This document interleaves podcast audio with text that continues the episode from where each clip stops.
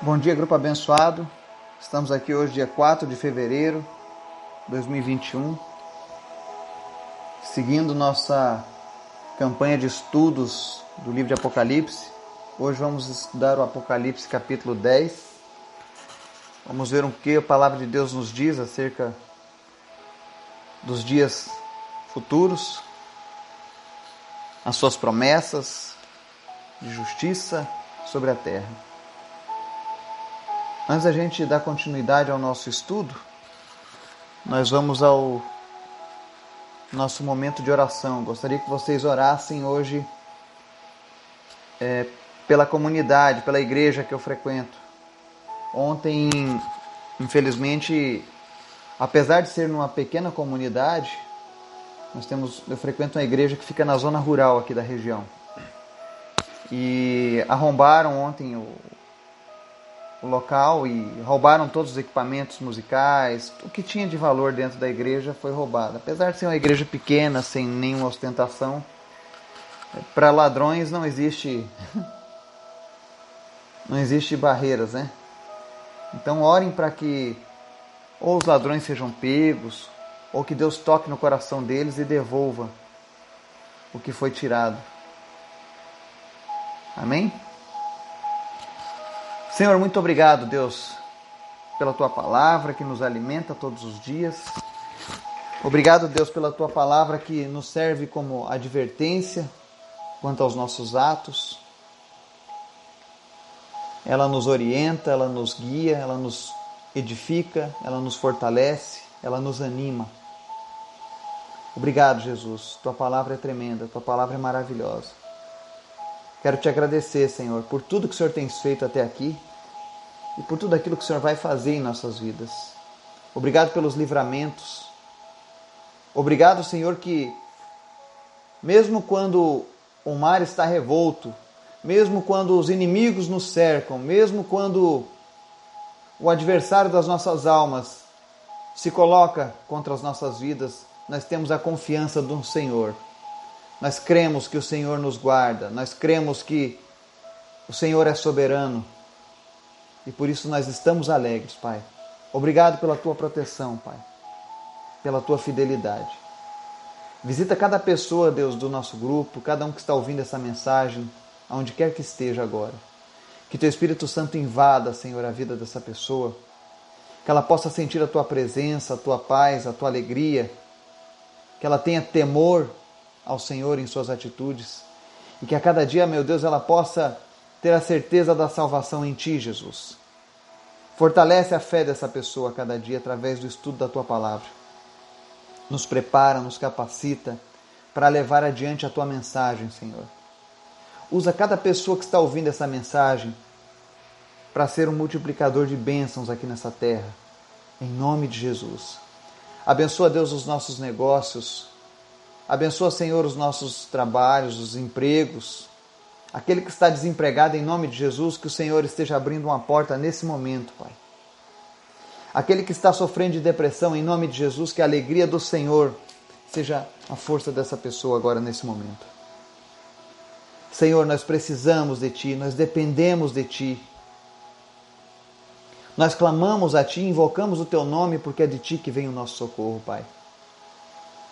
Que o Teu reino se cumpra em nossas vidas, em nossas famílias que ninguém pereça sem a tua salvação, Pai. Quero te apresentar os enfermos nessa manhã. Que o Senhor esteja trazendo a cura agora, Pai. Para Lourdes, para Lúcia, para Suzana. Em nome de Jesus, cura elas, ó Pai. Restaura, fortalece o organismo em nome de Jesus. Te apresento aqueles que lutam contra o câncer em específico, a Grazi e o Vinícius. Que em nome de Jesus esse câncer desapareça e nunca mais retorne, Pai que eles não precisem nem ao menos de quimioterapia, porque o Senhor é a cura.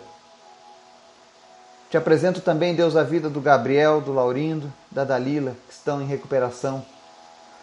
Que o Senhor esteja apressando a sua recuperação, repreendendo toda e qualquer sequela, efeito colateral, ações de vírus, de bactérias, em nome de Jesus.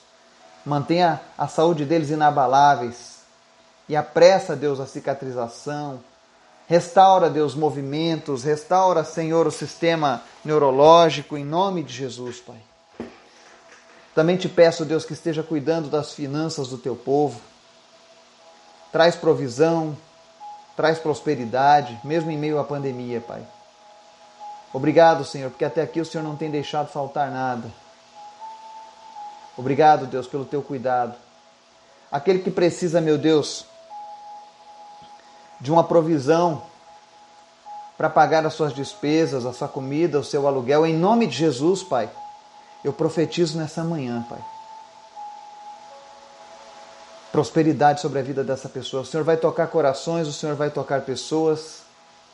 E em nome de Jesus, de uma maneira sobrenatural, o Senhor vai fazer a provisão dessa pessoa, Pai, para que ela conheça o teu poder e o teu domínio, Pai, em nome de Jesus.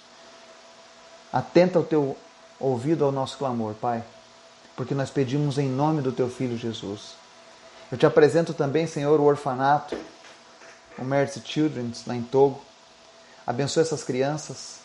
Não deixa, Deus, que falte nada, principalmente o amor, ó Deus. Enquanto elas não encontram a família que o Senhor tem preparado para cada uma delas, que o Senhor esteja suprindo elas em tudo aquilo que elas precisem, Pai. Te peço também, Senhor, esteja abençoando o nosso projeto que está sendo sonhado que está sendo criado nesse momento para ajudar essas crianças. Que o Senhor esteja abrindo portas, que o Senhor esteja levantando ajudadores, apoiadores, em nome de Jesus. Nós entregamos as nossas vidas em tuas mãos. Nos dá um dia na tua presença. Nos livra, Deus, nos guarda e nos fortalece. E fala conosco através do estudo de hoje, em nome de Jesus. Amém. Estudo de hoje, Apocalipse 10, diz assim: Então vi outro anjo poderoso que descia dos céus. Ele estava envolto numa nuvem e havia um arco-íris acima de sua cabeça. Sua face era como o sol e suas pernas eram como colunas de fogo. Ele segurava um livrinho que estava aberto em sua mão. Colocou o pé direito sobre o mar e o pé esquerdo sobre a terra, e deu um alto brado, como o rugido de um leão. Quando ele bradou, os sete trovões falaram. Logo que os sete trovões falaram, eu estava prestes a escrever, mas ouvi uma voz dos céus que disse: Cele o que disseram os sete trovões, mas não o escreva. Então o anjo que eu tinha visto em pé sobre o mar e sobre a terra levantou a mão direita para o céu e jurou por aquele que vive para todo sempre, que criou os céus e tudo que neles há, a terra e tudo que nela há, e o mar e tudo que nele há, dizendo: Não haverá mais demora mas nos dias em que o sétimo anjo estiver para tocar sua trombeta, vai cumprir-se o mistério de Deus, como ele o anunciou aos seus servos, os profetas. Depois falou comigo mais uma voz, mais uma vez a voz que eu tinha ouvido falar dos céus. Vá, pegue o livro aberto que está na mão do anjo que se encontra em pé sobre o mar e sobre a terra. Assim me aproximei do anjo e lhe pedi que me desse o livrinho. Ele me disse: Pegue-o e coma-o. Ele será amargo em seu estômago, mas em sua boca será doce como mel. Peguei o livrinho da mão do anjo e o comi. Ele me pareceu doce como mel em minha boca. Mas ao comê-lo, senti que meu estômago ficou amargo. Então me foi dito: é preciso que você profetize de novo acerca de muitos povos, nações, línguas e reis. Amém e amém. Estamos aqui em mais uma leitura de Apocalipse 10. E existe um fato inegável. A partir desse versículo, desse capítulo 10, nós vamos ver muito mais simbolismo nas palavras do Apocalipse. Mas não se assuste. O objetivo principal de Apocalipse é nos mostrar que um dia Deus trará justiça sobre essa terra. E que seu povo, seu povo escolhido, estará guardado por ele. Essa é a grande realidade de Apocalipse. Então se alegre. Nesse capítulo 10 aqui, nós temos mais uma vez um intervalo na narrativa do juízo de Deus sobre os incrédulos. Aqui a gente começa vendo João enxergando um anjo poderoso segurando um pequeno rolo. Este provavelmente é o mesmo rolo que João vê lá no Apocalipse 5. O diminutivo que aparece aqui, de acordo com os intérpretes, não é utilizado por João para caracterizar um outro rolo, mas o mesmo. Este rolo é o elo entre o capítulo 10 e o 11.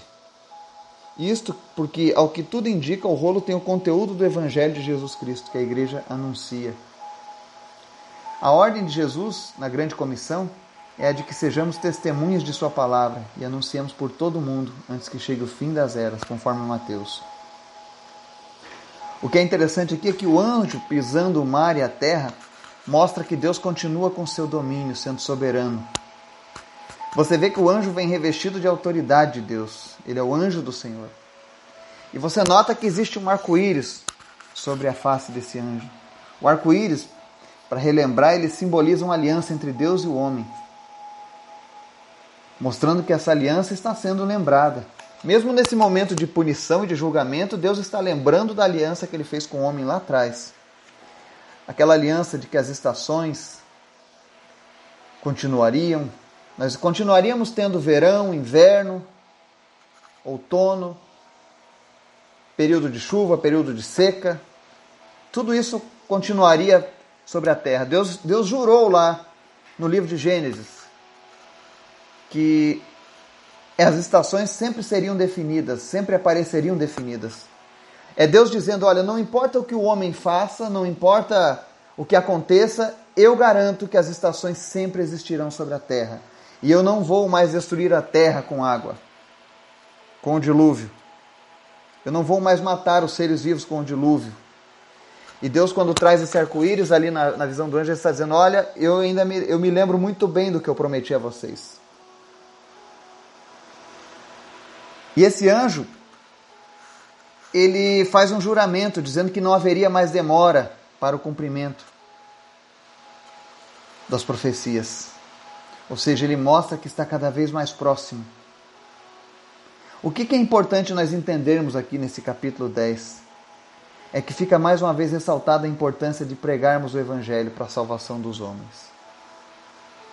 Ele está dizendo aqui: olha, no verso 11: É preciso que profetize de novo acerca de muitos povos, nações, línguas e reis. Ou seja, não cesse de pregar a palavra, não cesse de anunciar aquilo que Jesus oferece: o perdão pelos pecados, a redenção, a eternidade. Porque quanto mais se aproxima a sétima trombeta, piores as coisas vão ficando na terra para os pecadores. Se você tem tido alguma dúvida acerca dessa visão, que a punição de Deus aqui é para os pecadores e não para os salvos, não para a sua igreja. E quando eu estou usando o termo igreja, eu não estou usando o termo religioso, mas o termo que o próprio Jesus ensina. Ele diz que todos aqueles que foram salvos, que foram comprados pelo seu sangue, são a sua igreja, ou seja, todos aqueles que se renderam a Ele verdadeiramente são o seu povo. E esse povo está selado, está guardado, está protegido. Nós veremos os sinais, nós veremos o anticristo quando ele estiver prestes a se levantar, mas nós estaremos protegidos por Deus. Portanto, o tempo está passando, e mais uma vez aqui nesse capítulo nós vemos a necessidade de anunciarmos a palavra de Deus, para que mais e mais pessoas sejam alcançadas. É aquela história: se eu amo as pessoas, então eu preciso fazer de tudo para que elas não passem por esse período de, de tribulação que a terra vai sofrer. E o que é pior, não é apenas a tribulação na terra, mas a tribulação eterna, porque aqueles que morrerem sem Deus, infelizmente, vão para um lugar de tormento eterno. Esse sofrimento que a terra vai sofrer não se compara em nada com o que as pessoas irão sofrer durante a eternidade longe de Deus. É por isso que muitos entregam suas vidas para pregarem o Evangelho até os dias de hoje. Porque eles sabem que a condenação é terrível, mas que há uma redenção em Jesus para aqueles que o aceitarem. Portanto, que a gente não, não canse que a gente não desanime, que a gente não desista de pregar o Evangelho. Porque os sinais já estão se cumprindo. A cada dia. Está muito próximo a vinda do Senhor. Que Deus nos abençoe. Nos dê um dia na Sua presença. Em nome de Jesus. Amém. E amém.